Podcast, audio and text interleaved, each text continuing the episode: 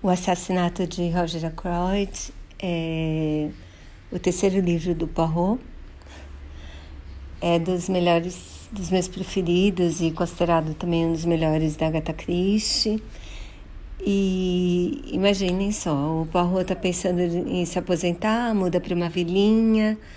Imagina, depois ele vai participar de mais 300 livros, né? E lá nessa vila ele vai ser vizinho de um médico que mora com a irmã.